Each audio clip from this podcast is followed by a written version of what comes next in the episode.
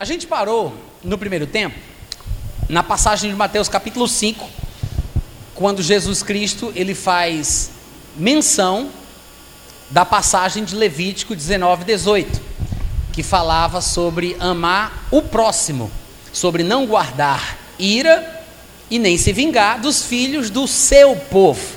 E Jesus Cristo ele estende, mostrando que esse mandamento ele tem que ser, vamos colocar assim, tem que ser atualizado, porque ele diz: Eu sei que foi dito isso, mas eu porém vos digo, não amem apenas os filhos do seu povo não amem apenas aqueles que estão próximos a vocês. Por isso que ele diz: não amará somente o teu próximo, mas também o inimigo, o que persegue, aquele que vem contra ti. E ele fala que Deus faz isso e por causa disso a gente tem que fazer o que Deus faz: amar como Deus ama, sem acepção de pessoas. Porque essa é a característica dos filhos de Deus. Ele fala: para que vos torneis filhos do vosso Pai celeste, para que sejais perfeitos, como perfeito é o vosso Pai celeste. Mas eu disse que amar o próximo como a si mesmo não é o novo mandamento. Citei Levítico 19, 18, a gente leu a passagem, e isso, de certa forma, já ajuda a nossa compreensão de que este não poderia ser o novo mandamento, já que se encontra lá nos primeiros cinco livros do Velho Testamento. Como é que poderia ser novo uma coisa tão antiga? Então, este não é o novo, o novo mandamento. Além disso, nós temos outras passagens que vão esclarecer de forma bem objetiva qual é o novo mandamento, mas tem textos que nos confundem, porque às vezes não observamos os detalhes destas passagens. Porque esta passagem de Levítico 19, 18, ela é mencionada no Novo Testamento dentro de um contexto específico, em cada local que ela é citada, e às vezes a gente não percebe essa questão, o contexto imediato onde Levítico 19 é citado no Novo Testamento. Por exemplo, um lugar onde vai aparecer alguma coisa relacionada a isso está em Gálatas, capítulo 5, versículo 14. Porque toda a lei se cumpre num só preceito, a saber, como é que diz? Amarás o teu próximo como a ti mesmo. Aí você vai me dizer, mas Natan, Gálatas 5, 14 está no Novo Testamento faz parte da nova aliança. Sim, mas veja que é um texto do Novo Testamento que menciona coisas da lei de Moisés, que menciona coisas do Velho Testamento. E se você não observou bem, o que Paulo está dizendo aqui é o seguinte: toda a lei se cumpre num só preceito. É como se ele estivesse falando qual é a essência da lei de Moisés.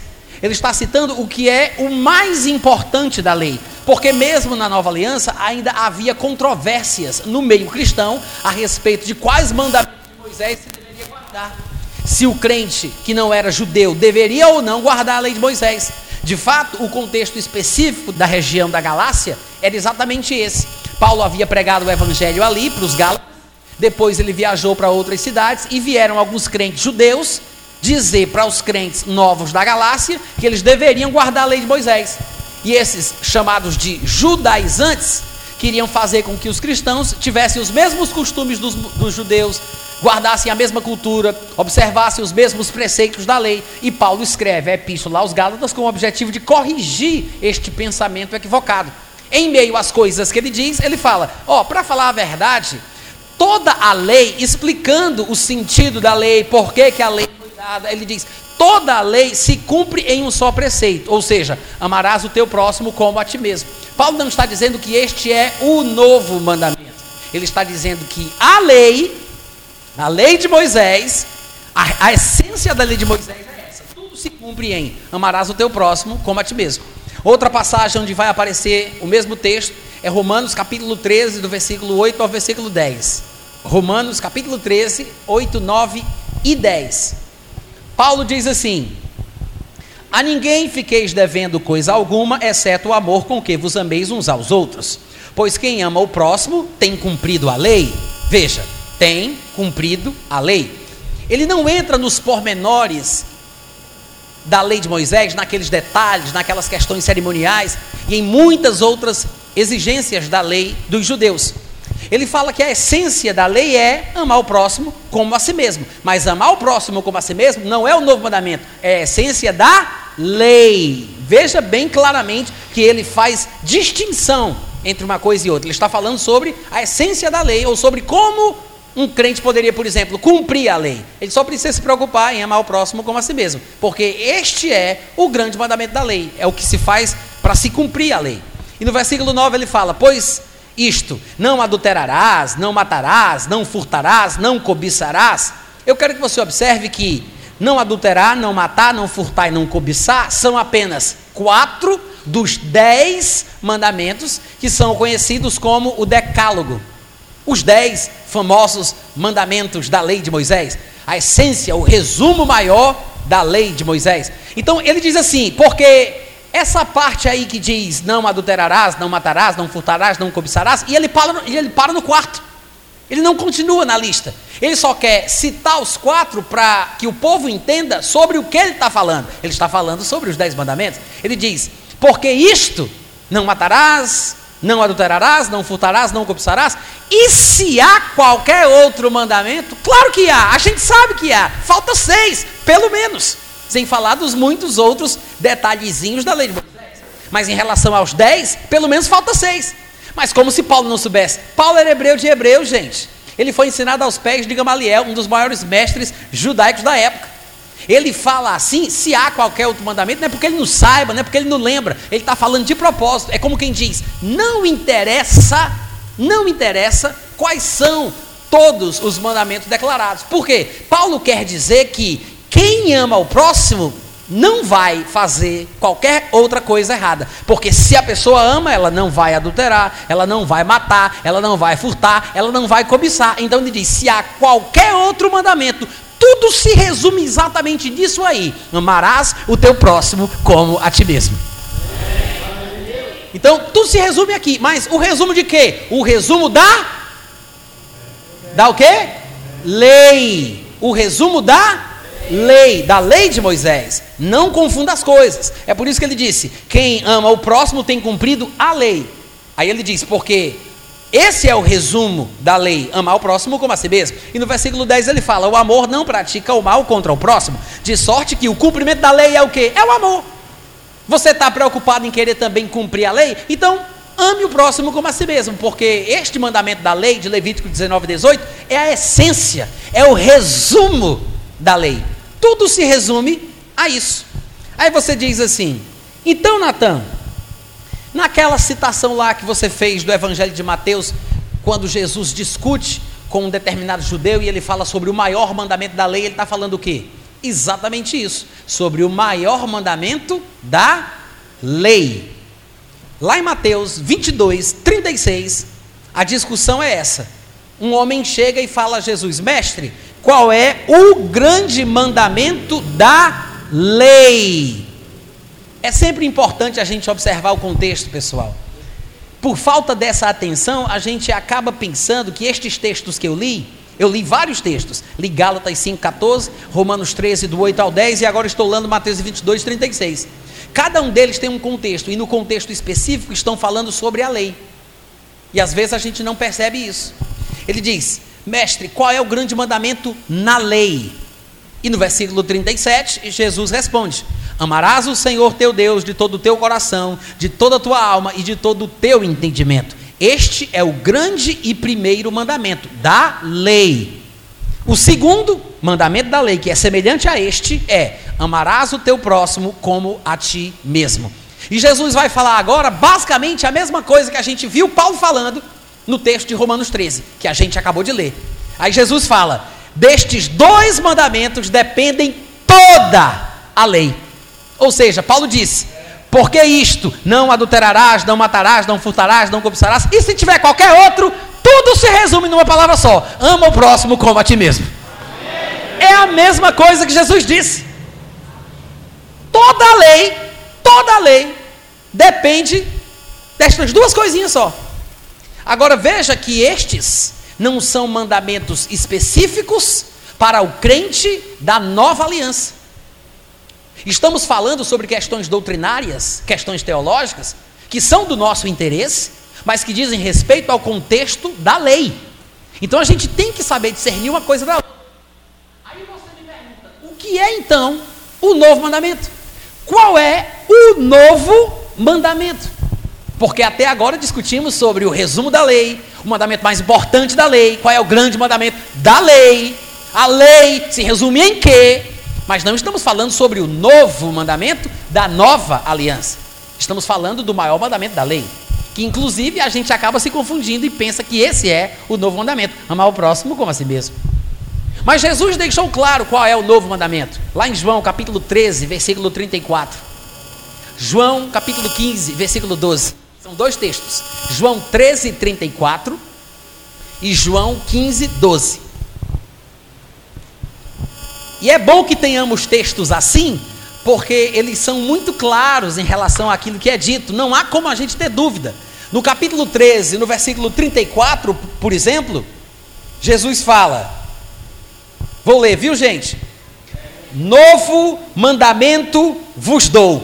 Opa! Não tem como a gente errar. Ele acabou de dizer: está aqui o novo. Novo mandamento vos dou. Qual é o novo mandamento? Ele disse: que vos ameis uns aos outros, assim como eu vos amei. Sim, o novo mandamento também está relacionado ao amor, mas veja que é diferente. Não é amar o próximo como eu me amo. É amar qualquer pessoa, porque Jesus já disse em Mateus 5 que é para amar o inimigo, aquele que persegue, aquele que me faz mal.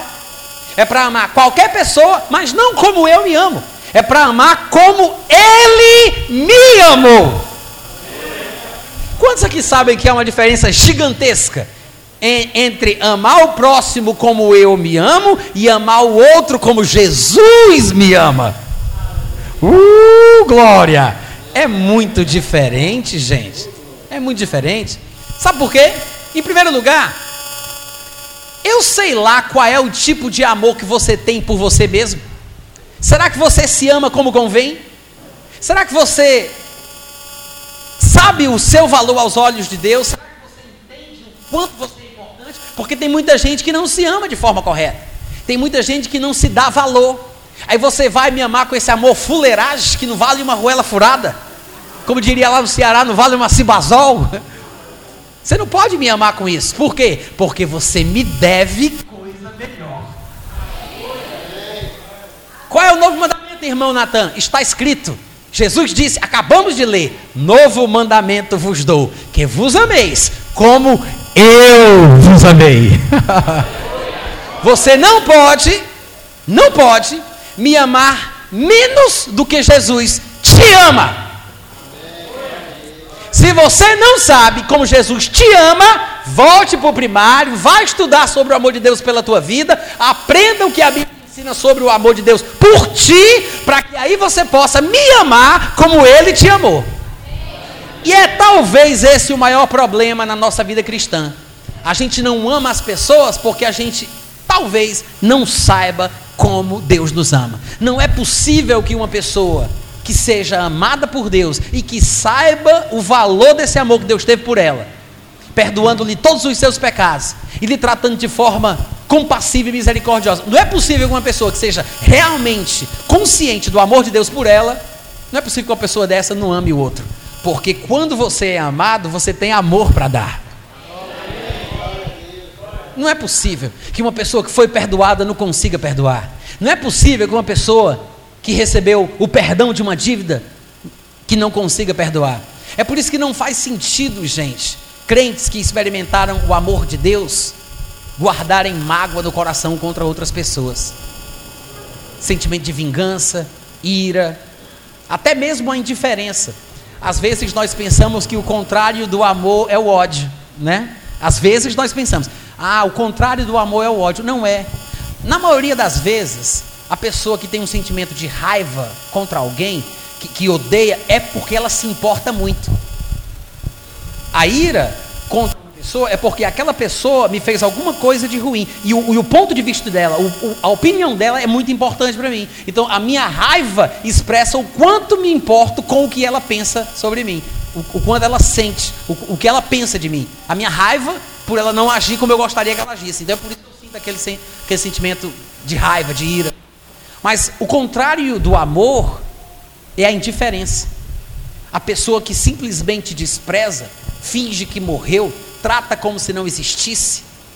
É como se simplesmente não existisse mais, como se tivesse morrido mesmo. Esse sentimento é um sentimento diabólico. Esse é o contrário do amor. Não é nem o ódio, é a indiferença. É por isso que um cristão, ele deve fazer manutenção no amor para com as pessoas. Amém, irmãos? É a coisa mais importante na vida do crente, é amar como Jesus amou. Quantos podem dizer amém? amém? Tá, eu disse que era João 13, 34, mas também é João 15, 12, não é? São dois textos que falam a mesma coisa, bem pouquinho diferente.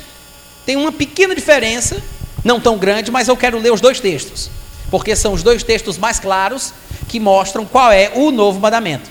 Lá no capítulo 15, no versículo 12, Jesus vai dizer: O meu mandamento é este, que vos ameis uns aos outros, assim como eu vos amei. Veja, em João 13, 14, ele diz: Novo mandamento vos dou. E em João 15, 12, ele diz: O meu mandamento é este. E o, e o resto dos versículos, tanto no capítulo 13 quanto no capítulo 15, são iguais. Ou seja, só muda o início. O novo mandamento vos dou e o meu mandamento é este. Novo mandamento vos dou. O meu mandamento é este, e o resto é igual: que vos ameis uns aos outros, assim como eu vos amei. Então é importante que a gente saiba como foi que Jesus nos amou. E eu vou falar sobre isso não agora, mas a gente vai voltar a essa questão de como Jesus nos amou. Como é o amor dele por nós? Vamos procurar textos na Bíblia que mostrem claramente a forma de Jesus tratar com o pecador que não merece perdão, tá? Que não merece. Porque, gente, sinceramente, qualquer pessoa que é perdoada, ela é perdoada pela misericórdia do perdoador expressa a grandeza do perdoador e não a dignidade de quem foi perdoado. Porque quem recebe perdão recebe uma coisa que não merece, porque fez alguma coisa errada. Algumas pessoas às vezes não entendem isso. É por isso que tem um discurso errado dizendo: "Ah, mas eu se a pessoa pelo menos tivesse se fizesse isso, fizesse, pelo menos merecesse, aí tudo bem, eu perdoava. Mas como é que você vai perdoar uma pessoa que merece? Se a pessoa merece, então não é perdão, é dívida, é recompensa. Mas se ela não merece, aí você pode chamar de perdão e misericórdia. Só se tem perdão, só se tem misericórdia e só se perdoa as pessoas que não merecem. Amém, gente? Amém. Só dá para perdoar quem não merece, quem fez alguma coisa errada. Então é para ter misericórdia de quem não merece mesmo. Mas eu não quero falar sobre isso hoje. A gente vai falar um pouco da misericórdia de Cristo para com as pessoas que não merecem depois. Mas hoje eu quero falar sobre essa questão do amor aumentar. E quero também discutir se é bíblico, afinal de contas, orar para a pessoa ter mais amor. Porque às vezes nós, de círculos cristãos que falam muito sobre fé, não percebemos que há textos na Bíblia que talvez estejam sendo desconsiderados. Tem um versículo específico em Romanos capítulo 5, versículo 5, que me parece que está sendo mal interpretado em alguns círculos cristãos. Lá em Romanos 5, 5, Paulo diz assim: A esperança não confunde, porque o amor de Deus é derramado em nosso coração pelo Espírito Santo que nos foi outorgado. Eu não sei qual é a versão que você usa, porque dependendo da versão, a tradução aí vai ser diferente. Aqui eu acabei de ler, diz: O amor de Deus é derramado em nosso coração. Isso pode significar que ele está derramado ou que ele a cada dia é derramado. Vai depender de como cada pessoa pensa. Outras versões podem dar impressões diferentes. Por exemplo, a versão Almeida 21 diz: Ele foi derramado em nosso coração. A NVI diz: Ele derramou o seu amor em nosso coração. Na tradução brasileira, que é uma das primeiras versões da Bíblia em português, diz: O amor de Deus tem sido derramado em nosso coração. Então, dependendo da versão que você for ler, você vai ter uma impressão diferente. E é importante entender isso aqui, porque é comum você ouvir pessoas dizendo que nós não devemos orar para ter mais amor, para amar mais, porque nós já temos, como crentes nascidos de novo, todo o amor de Deus do qual nós poderíamos precisar. E a base bíblica que alguns usam para justificar esse argumento é Romanos 5,5. Porque dizem, porque o amor de Deus já foi derramado em nosso coração. Então, como é que eu posso amar mais? Como é que eu posso precisar de mais amor? Se o amor já foi derramado. Eu acho que essa é uma interpretação errada de Romanos 5,5. O que me parece é que Deus está dizendo aqui uma coisa totalmente diferente de como a gente está interpretando. Ele não está dizendo que nós temos todo o amor necessário para amar as pessoas. Me parece que ele está dizendo que pelo Espírito Santo que nos foi dado, temos a capacidade de saber o quanto Deus nos ama. Ele não parece estar falando do amor que temos para amar alguém, mas o espírito, mas sobre o espírito que temos para conhecer o amor que ele nos tem. A NVT diz: "E essa esperança não nos decepcionará, pois sabemos quanto Deus nos ama, uma vez que ele nos deu o Espírito Santo para nos encher o coração com o seu amor, ou seja, o seu amor por nós que é por isso que a nossa esperança no que Ele vai fazer pela gente é uma esperança que não vai nos decepcionar, porque o Espírito nos fala o quanto Ele nos ama, o tanto do amor que Ele tem por nós. É mais ou menos, é como se Paulo aqui estivesse falando, por exemplo, de, um, de uma noiva que ama o seu noivo e, o, e ela sabe o amor que ele tem por ela. Então, por ela saber o tanto de amor que ele tem por ela, ela tem esperança de que eles se casarão em breve. Essa esperança que ela tem não vai ser decepcionada, porque ela sabe o quanto ele a ama. Quantos entenderam? É exatamente o mesmo contexto aqui. Ele está falando sobre coisas que Deus prometeu para a nossa vida no futuro e a gente não se decepciona em esperar que isso aconteça, porque Ele nos deu o Espírito Santo para saber o quanto Ele nos ama. Esse é o sentido da passagem. E não que nós temos todo o amor necessário para amar as pessoas que nos maltratam. Se eu não estou amando, é por causa de algum problema, porque todo o amor que eu precisava eu já tenho. Não é verdade. Nós temos textos na Bíblia que mostram incisivamente que nós precisamos orar para que o nosso amor aumente. Uau! Já pensou sobre isso? Em alguns lugares, se você falar isso, o pessoal vai dizer que é incredulidade. Por quê? Porque tem gente que não entende isso que a Bíblia ensina. Se apega tanto a uma passagem da Bíblia, às vezes até mal interpretada, que não observa que há inúmeros outros textos falando exatamente sobre isso, sobre a importância da nossa da nossa, do nosso trabalho para que o amor aumente. Por exemplo, lá em Filipenses capítulo 1, versículo 9, Paulo vai dizer: E eu faço uma oração por vocês, que o vosso amor aumente mais.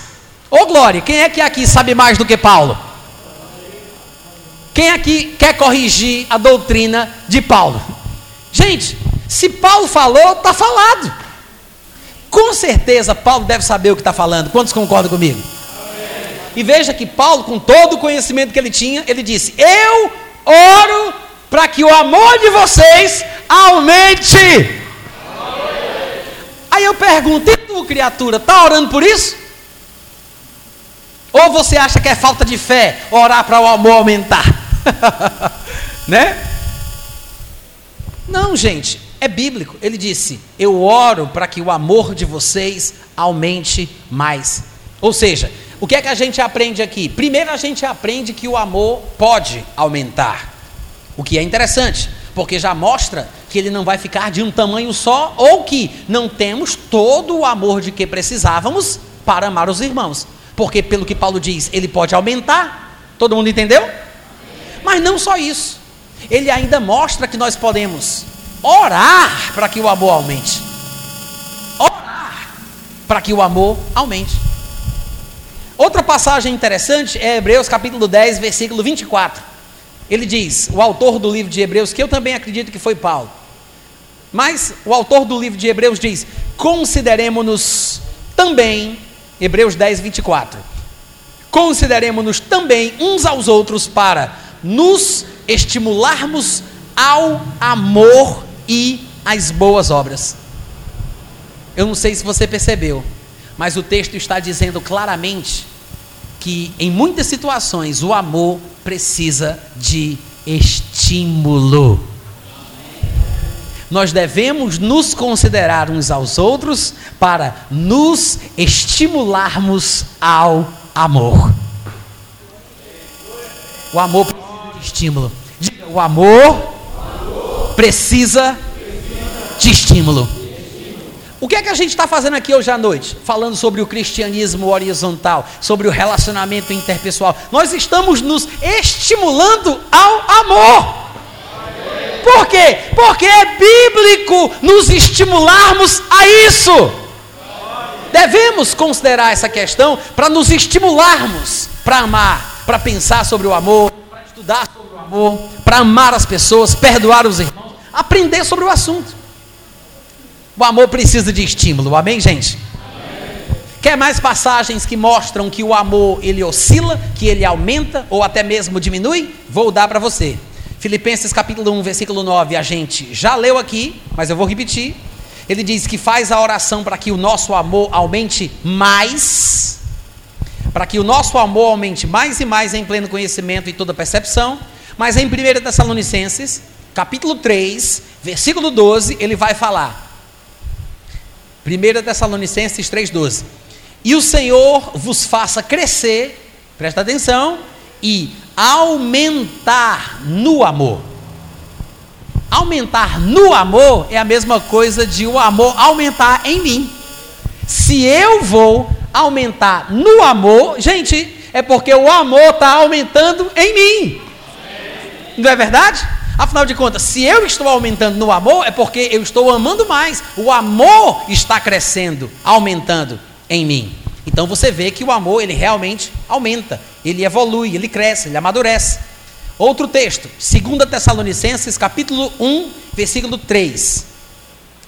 Paulo diz: Irmãos, cumpre-nos dar sempre graças a Deus no tocante a vós outros, como é justo, pois a vossa fé cresce, sobremaneira e o vosso mútuo amor de uns para com os outros vai aumentando. Então, o amor aumenta. Amém? Outras passagens interessantes que eu gostaria de citar, só para que isso pudesse ajudar a nossa compreensão a respeito da importância que o amor deve ter na nossa vida. Lá em 1 João, capítulo 2, versículo 5, João vai dizer: Aquele, entretanto, que guarda a sua palavra, nele verdadeiramente tem sido aperfeiçoado o amor. Ele está falando que o amor de Deus vai ser aperfeiçoado em nós quando nós guardamos a palavra. Então, o amor pode melhorar, se aperfeiçoar na vida do cristão. 1 João, capítulo 4, versículo 12. Diz assim: Ninguém jamais viu a Deus. Se amamos uns aos outros, Deus permanece em nós e o seu amor é em nós aperfeiçoado. Então, existe uma possibilidade de um melhoramento do amor em nós. 1 João capítulo 4, versículo 17 agora. Ele diz: Nisto é em nós aperfeiçoado o amor para que no dia do juízo mantenhamos confiança, pois segundo ele é, também somos nós neste mundo. Mas veja o que ele diz: o amor é aperfeiçoado em nós. Eu acredito que é suficiente para que nós vejamos que o amor ele pode aumentar, ele pode se tornar perfeito, ele pode melhorar na vida do cristão. Todos concordam comigo? Mas só que tem um detalhe: o amor não só ele pode aumentar, mas ele pode diminuir. Gente, se o amor cresce, então ele também diminui. Quantos entenderam? Se ele aumenta, também diminui. Claro, se, se ele pode aumentar, se há coisas que podem fazer com que o amor aumente, óbvio que há coisas que com que ele diminua. Nós temos exemplos disso, inclusive, aqui nas Escrituras. Por exemplo, lá em Judas, no versículo 2 está escrito: A misericórdia, a paz e o amor vos sejam multiplicados. Veja que ele disse: misericórdia, paz e amor multiplicados. O amor pode se multiplicar. Só que lá em Mateus capítulo 24, versículo 12, Jesus diz: E por se multiplicar a iniquidade, o amor se esfriará. Então, o amor pode ser multiplicado, mas há coisas que, se multiplicando, diminuem, enfraquecem o amor. Todo mundo entendeu? Então, o amor ele pode aumentar, mas ele pode diminuir. Quem é responsável por esta oscilação, para o bem ou para o mal, para o mais ou para o menos? Nós, os cristãos. Afinal de contas, Paulo disse que orava pelos filipenses para que o amor deles aumentasse. Então, nós é que temos que fazer oração, não só pelos outros, mas talvez até em algumas circunstâncias, por nós mesmos. Somos nós que temos que nos preocupar com o amor e com a importância que ele tem na vida do cristão. Nós devemos nos considerarmos uns aos outros para nos estimularmos ao amor e às boas obras. Amém? Uma das passagens mais populares sobre o amor, sem dúvida nenhuma, é 1 Coríntios, capítulo 13. Eu não vou nem ler o capítulo 13 inteiro, eu sei que vocês podem fazer isso em casa. Há muitas lições importantes ali. Mas em um determinado momento aqui, no primeiro tempo dessa aula que a gente está tendo aqui hoje à noite, eu pedi para vocês lembrarem bem daquilo que Jesus Cristo disse. Ele falou sobre você saudar pessoas que não são do seu grupo de convivência. Não saudar somente os seus irmãos. Jesus falava sobre você amar quem não te ama, você amar quem te persegue, amar os seus inimigos. E no meio das coisas que Jesus falava, ele disse: Que recompensa tendes se amardes somente aqueles que vos amam. E eu pedi para vocês lembrarem dessa frase, porque não só ali, mas inclusive em 1 Coríntios capítulo 13, que é o grande capítulo do amor, se fala sobre recompensas que vêm à nossa vida por causa de uma vida cheia de amor. Bom, primeiro Jesus já disse que tem recompensa.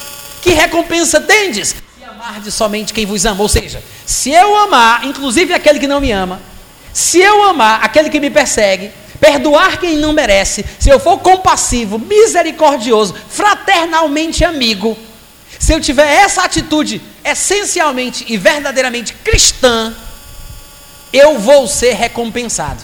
Eu vou ser recompensado. E Paulo diz isso em 1 Coríntios 13 e a gente nem percebe.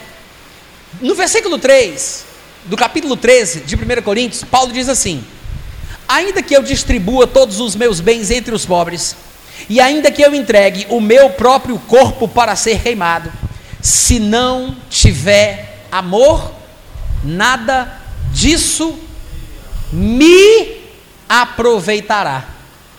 Observa a construção da ideia. Ele disse: se eu fizer uma boa ação para com uma pessoa carente, se eu distribuir todos os meus bens entre os pobres, ainda que eu cumpra a pena capital de uma pessoa que cometeu um erro, um crime qualquer, ainda que eu pague pela pena de outra pessoa, ainda que eu entregue o meu corpo para ser queimado na fogueira no lugar de alguém que merece, ainda que eu morra por outra pessoa, se não for por amor, ele disse: Eu não vou tirar proveito nada disso me aproveitará. Ou seja, a pessoa pela qual eu cumpro a pena, ou seja, se eu entrego o meu corpo para ser queimado na fogueira, no lugar desta pessoa, é claro que ela vai tirar proveito, porque eu estou salvando a vida dela. Ela não vai ser punida, ela vai viver e eu vou morrer no seu lugar.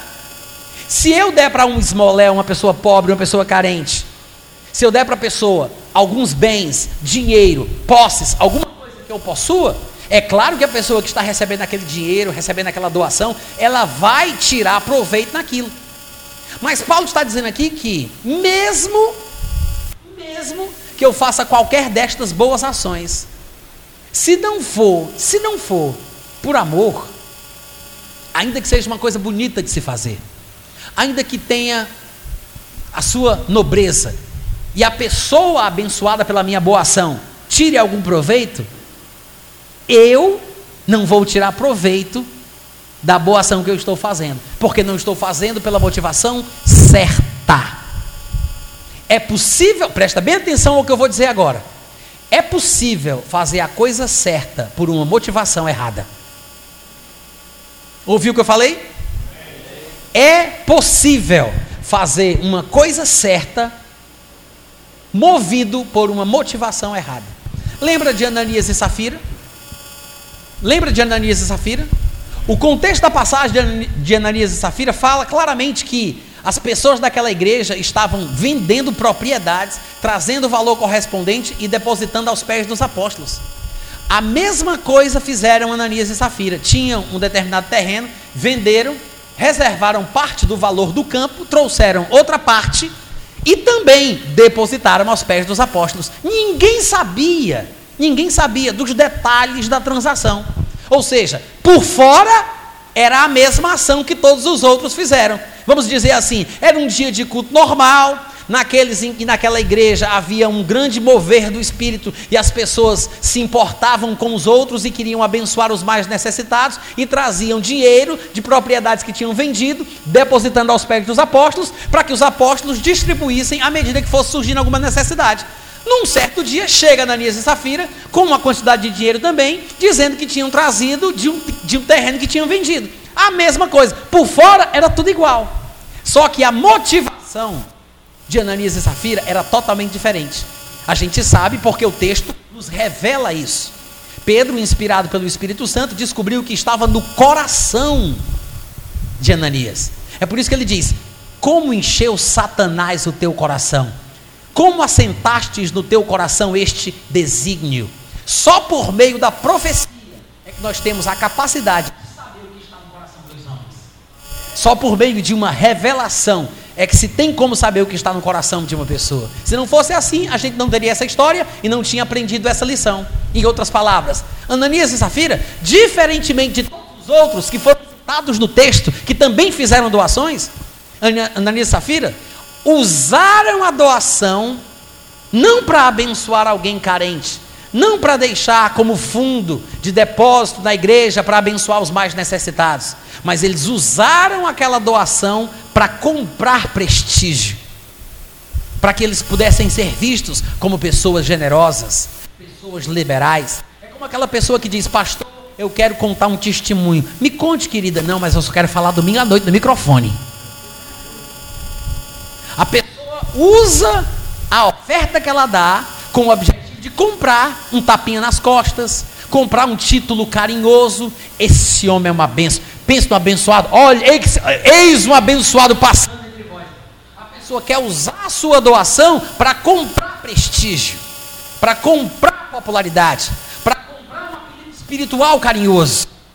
Porque José, o, o, o, o que foi apelidado de Barnabé, que o nome dele na verdade era José, ele foi apelidado assim, que significa filho da consolação, ou animador, encorajador, inspiração, bênção. Ele era um incentivador do povo. Este homem se, se destacava por causa das suas boas ações. E a Bíblia fala naquele contexto que ele foi apelidado carinhosamente pelos apóstolos de Barnabé, filho da consolação, exortador, incentivador, um animador, uma inspiração, por causa de uma boa ação que ele fez, vendendo o terreno e dando a oferta aos pés dos apóstolos. Ananias e Safira parece que viram aquilo e quiseram também ter o mesmo prestígio diante dos apóstolos, diante da igreja. E fizeram a mesma coisa. Também trouxeram uma oferta para dar no gasofilácio, para depositar aos pés dos apóstolos. Só que o Espírito Santo revelou a motivação. Em outras palavras, eles fizeram uma coisa certa com uma motivação errada. É possível fazer uma coisa certa com a motivação errada. Então não diga que não é possível. Porque assim você vai entender melhor 1 Coríntios capítulo 13, versículo 3. Porque se você fizer qualquer boa ação para uma pessoa pobre, qualquer coisa boa que você possa fazer por alguém, se não for por amor, se não for por amor, a pessoa que você está abençoando vai tirar para quem você está dando os seus bens, vai tirar proveito. A igreja na qual você está semeando as suas ofertas, vai tirar proveito. A pessoa em quem você semear aquela doação, vai tirar proveito. Mas quem faz a boa ação, se não faz por amor, não vai tirar proveito algum. É por isso que eu disse: eu posso entregar todos os meus bens aos pobres eu posso até entregar o meu corpo para ser queimado no lugar de outra pessoa que devia pagar com a sua vida. Mas se eu fizer qualquer coisa, se não for por amor, é como uma lata de leitinho amassada jogada no calçamento. Só faz barulho. Ele disse: Nada me aproveitará. Por quê? Porque há um proveito que vem dos céus para a vida daquele que faz boas ações por causa do amor. A recompensa. A recompensa na vida daquele que ama. Amém, irmãos? É por isso que é importante a gente entender o que o amor pode fazer por nós. Porque as nossas ações baseadas no amor também trazem de volta benefícios para a nossa própria vida. De fato, a única, a única forma de se alcançar a plenitude da vida cristã, a, a única forma é através da vida de amor.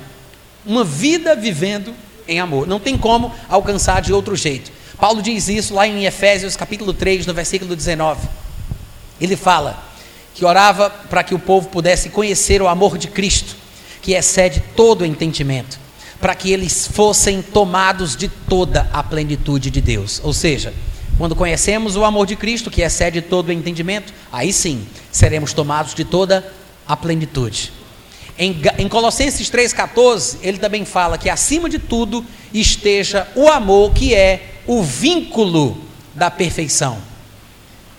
E no versículo 8 de 1 Coríntios 13, Paulo fala: o amor jamais acaba profecias desaparecerão, as línguas cessarão, a ciência passará, mas o amor jamais acaba. Por quê, gente? Porque o amor é a essência de Deus. Amém? Outra coisa importante. Eu disse para vocês que dos pilares do cristianismo, três deles podem ser citados pelo nome, devido à sua importância, que são a fé, a esperança e o amor. No Novo Testamento, esses três elementos, eles aparecem é, costumeiramente, em diversos lugares, às vezes misturados dentro de outros contextos, e a gente não observa. Eu separei apenas um versículo para mostrar para você um exemplo disso que eu acabei de falar. 1 Tessalonicenses 1,3, Paulo diz assim: Recordando-nos diante do nosso Deus e Pai da operosidade da vossa fé, da abnegação do vosso amor e da firmeza da vossa esperança. Veja que ele cita os três: a fé, o amor e a esperança. Lá em 1 Coríntios 13, 13, ele disse: agora, agora, pois, permanecem a fé, a esperança e o amor. Estes três. Porém, o amor é o maior deles. Mas, de vez em quando, os textos do Novo Testamento citam ou a fé, ou a esperança, ou o amor, ou os três juntos, como apareceram aqui, porque eles são pilares essenciais da vida cristã: fé, esperança e amor. Cada um tem o seu lugar, gente. E eu queria que vocês não me interpretassem mal. Eu não estou dizendo aqui que a fé e que a esperança não são importantes. São importantes e têm o seu devido lugar. Você não pode pegar o amor e colocar no lugar da fé. O amor é o amor, a fé é a fé. Eu não posso pegar o amor e colocar no lugar da esperança. Assim como eu não posso pegar a esperança e colocar no lugar do amor, nem posso pegar a fé e colocar no lugar do amor. Nem posso colocar a fé no lugar da esperança, nem a esperança no lugar da fé. Cada coisa tem o seu devido lugar e a sua devida função. Quantos entendem isso? Agora, qual dos três é o maior? O amor é o maior deles. Então eu lhe perguntaria, por que, que o amor é mais importante? A gente poderia fazer uma análise de forma bem simples, para concluir por que o amor é tão importante. Afinal de contas, vamos comparar a fé, a esperança e o amor. O que é que cada uma destas coisas é capaz de fazer na vida do cristão ou através da vida do cristão? Pela fé, a gente sabe que nós podemos mudar as circunstâncias, podemos mudar as coisas. Pela fé, nós criamos novas realidades. Jesus disse: Se alguém disser a este monte, ergue-te e lança-te no mar, e não duvidar no seu coração, mas crer que se fará aquilo que diz, tudo o que ele disser lhe será feito. Então você vê que a fé, ela cria novas realidades, ela muda as circunstâncias. Jesus acalmou o vento pela fé, falou sobre usar a fé contra um monte, falou contra uma figueira, a figueira secou, ele falou contra doenças, contra enfermidades, contra a febre. A fé tem a capacidade de mudar circunstâncias. Por outro lado, a esperança tem a capacidade de mudar a pessoa que a possui. Quem não tem esperança, gente, você percebe na cara. Uma pessoa que não tem esperança, que não tem expectativa de futuro, que está desanimada, desesperançosa, cabisbaixa, entristecida, dá para ver o semblante caído. Mas uma pessoa que tem esperança, ela está sempre feliz, porque ela tem a expectativa de que alguma coisa boa aconteça a qualquer momento. Muda a si mesma. A fé muda as circunstâncias, mas a esperança muda a minha própria vida. Ela, ela me transforma. Só que o amor é o único dos três que é capaz de mudar as outras pessoas. Eu não consigo mudar a sua vida pela minha fé. Eu não consigo mudar a sua vida pela minha fé. Eu sei que se você ouvir o que eu tenho a dizer, a fé vem pelo ouvir a palavra. Você pode crer como eu, e aí podemos fazer uma oração de concordância em fé. Você pode pegar uma carona na minha fé através deste princípio de concordância e de oração. Mas eu não posso usar a minha fé a despeito da sua incredulidade. Eu não posso crer por você quando você é totalmente contra aquilo. Quando você não acredita, quando você está cheio de dúvida. Não tem como eu usar a minha fé para mudar a tua vida ou fazer alguma coisa em teu benefício. O amor, ele constrange e toca profundamente os corações. O amor muda. A fé muda as circunstâncias, a esperança muda a pessoa que a possui, mas o amor é o único capaz de mudar as pessoas com quem nós temos contato. Por meio do amor. E afinal de contas, as outras pessoas são o bem precioso. O bem precioso aos olhos de Deus. Amém, gente? É por isso que este é o maior mandamento. Olha só, Lucas 22, versículo 19, diz assim: E tomando um pão, tendo dado graças, Jesus partiu, lhes deu e disse: Isto é o meu corpo oferecido por vós, fazei isto em memória de mim. Todo mundo lembra dessa frase. Paulo fala sobre isso lá em 1 Coríntios capítulo 11, que é o texto que a gente usa para celebrar a ceia. Semelhantemente, depois de cear, tomou o cálice, dizendo: Este é o cálice da nova aliança no meu sangue, derramado em favor de vós. Todavia, a mão do traidor está comigo à mesa. Porque o filho do homem, na verdade, vai segundo o que está determinado, mas ai daquele por intermédio de quem ele está sendo traído. Então começaram a indagar entre si quem era, olha só, quem era este dentre eles o que estava para fazer isso? Jesus acabou de dizer: a mão do traidor está comigo aqui à mesa. O traidor está entre nós. Aí o pessoal começou a se perguntar: gente, isso aqui é a ceia, tá? Sabe aqueles quadros que a gente vê pintados da ceia? Que você vê aquelas coisinhas bonitas com aquelas auréolas sobre as cabeças dos discípulos? Já viram aqueles, aqueles rostinhos, aquelas poses de, de, de anjo? Não é nada disso que aconteceu. Você vai ver que Jesus diz: O traidor está aqui comigo. Aí os discípulos começam a perguntar entre si: Quem será que vai fazer isso? Quem é que tu acha que vai trair Jesus? Começaram a perguntar. Só que, curiosamente, a partir dessa pergunta, quem está para trair, surgiu também a pergunta entre eles, diz o versículo seguinte: sobre qual deles parecia ser o maior. Eles saíram da dúvida de quem era que ia trair para saber quem era o mais crente. Me diz aí como é que os, como é que os discípulos saíram de uma discussão para saber quem é o traidor, o mais carnal, para agora querer discutir e decidir quem é o mais espiritual. Porque eles estavam querendo saber quem era o menor, que seria o traidor, que era o mais carnal, mas agora já estão querendo saber quem é o maior, quem é o mais espiritual. Sabe por quê? Provavelmente, eu imagino na minha cabeça, eu imagino que eles começaram a falar sobre isso. Rapaz, é aí, quem é que tu acha que vai trair? Eu não sei não, mas eu acho, tu não diz para ele não, mas eu acho que é Tiago. Tiago, Tiago é um homem de Deus, é mais crente do que nós, tudinho aqui junto. Mais crente do que nós, tudinho aqui junto. Não é não, porque mais crente aqui sou eu. Aí começou a briga, ou seja, eles estavam querendo saber quem ia trair, agora estavam querendo saber quem era o mais crente, o maior. E isso foi na ceia, não era aquela coisa linda e maravilhosa que a gente vê pintada, não. Era um bate-boca sobre quem era mais crente, mais espiritual, quem nunca trairia, quem era mais fraco, quem era que dava lugar à carne, quem é que tinha cara de traidor, quem não tinha. Quando Jesus percebeu o que estava acontecendo, no versículo 25, Jesus disse: oh, Ei, gente, olha aqui para. Isso é Jesus falando. Jesus, olha aqui para mim, presta atenção. Os reis dos povos dominam sobre eles. E os que exercem autoridade são chamados de benfeitores. Mas vós, que são meus discípulos, vós não sois assim. Pelo contrário, o maior entre vocês vai ser como o menor, e aquele que dirige vai ser como o que serve. Uh, glória! Mas vocês ainda não entenderam. Aí no versículo seguinte, Jesus fala: Pois qual é maior? Quem está à mesa ou quem serve? Olha aqui para mim. Olha aqui para mim. Levanta a cabeça. Olha para cá. Não vale falar. Olha para cá. Eu vou fazer a pergunta. Jesus disse: Quem é maior? Não olha para a Bíblia, hein? Jesus está vendo. Quem é maior? O que está sentado à mesa ou aquele que serve? Diz aí para mim. Quem é maior? O que está sentado na mesa ou aquele que serve? Errado. Errado.